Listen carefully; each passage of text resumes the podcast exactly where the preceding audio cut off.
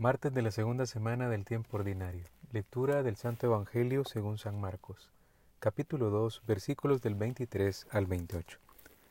Sucedió que un sábado pasaba Jesús por entre los sembrados, y sus discípulos comenzaron a arrancar espigas según pasaban.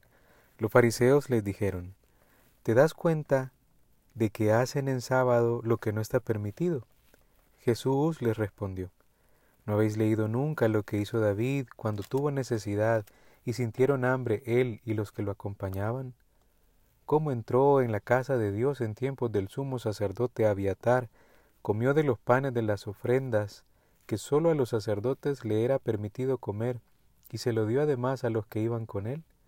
Y añadió, El sábado ha sido hecho para el hombre y no el hombre para el sábado, así que el Hijo del hombre también es Señor del sábado.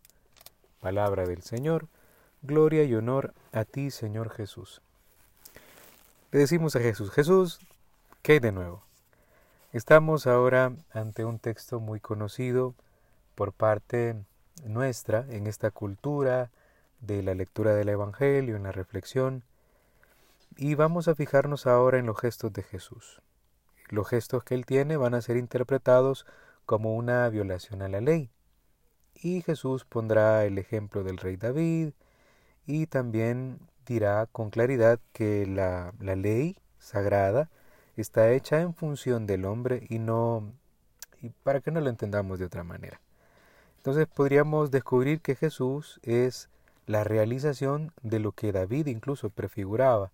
Y Jesús es el Mesías que nosotros esperábamos y por otra parte con este silogismo de comer, eh, espigas, de comer el pan consagrado, también podríamos decir que Jesús se convierte en el pan y en el alimento espiritual. Entonces yo creo que todos tenemos claro una idea, que Jesús no ha venido a abolir la ley, sino a darle plenitud. Entonces pensemos que, que con Jesús cambia todo, Jesús se convierte como en una clave de interpretación de la escritura.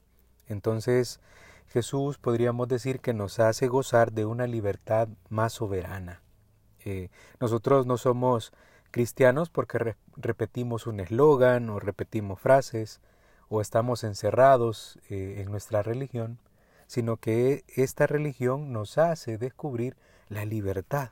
Jesús es nuestro todo y solo en Él también nosotros podemos encontrar la felicidad. Entonces tenemos que caminar con Jesús y caminar con Jesús implica parecernos a Él, y parecernos a Jesús también podría tener este sentido, ser pan para los hermanos, eh, ser humildad y servicio, tener disponibilidad y al mismo tiempo acogida. Ese será el verdadero sábado, ese será el descanso final si utilizamos bien nuestra libertad.